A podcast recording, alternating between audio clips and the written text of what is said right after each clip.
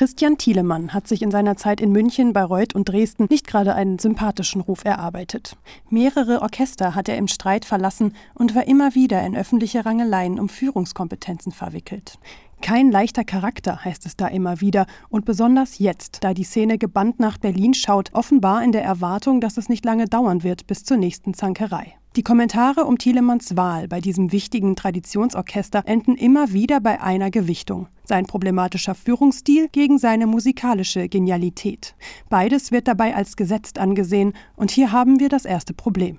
Seine zwischenmenschlichen, sagen wir, Schwächen sind belegt. Die Geschichte von seinem musikalischen Genie wird dagegen mehr oder weniger ungeprüft und unkritisch einfach weitererzählt. Ich stelle hier mal die Tatsache fest. Christian Thielemann ist ein durchschnittlicher Dirigent. Seine Interpretationen sind manchmal toll, aber genauso oft auch einfach stinklangweilig. Lassen wir das kurz sacken. Kommen wir zum zweiten Problem in diesem Diskurs. Christian Thielemann ist nicht nur charakterlich ein Mensch der eher unangenehmen Sorte, sondern auch was seine öffentlichen Äußerungen angeht.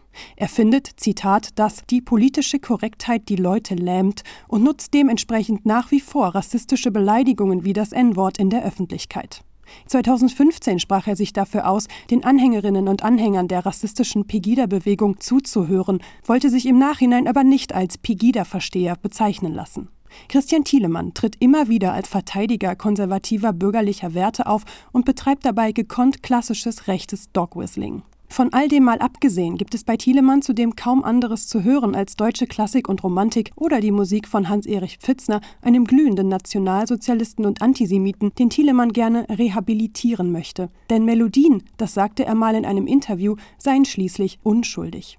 Wie all dem auch sei, was bedeutet nun die Berufung dieses Mannes auf diesen Posten?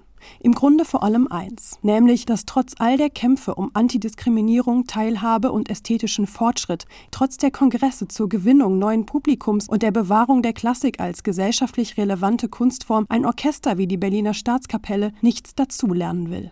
Christian Thielemann wird dort eine Kuschelkammer für eine konservative weiße Parallelgesellschaft einrichten. Kann er, kann die Intendanz gerne tun, doch sehr wahrscheinlich wird damit einer legendären Kulturinstitution auf kurz oder lang das Publikum davonschrumpfen. Nun, Selbstschuld.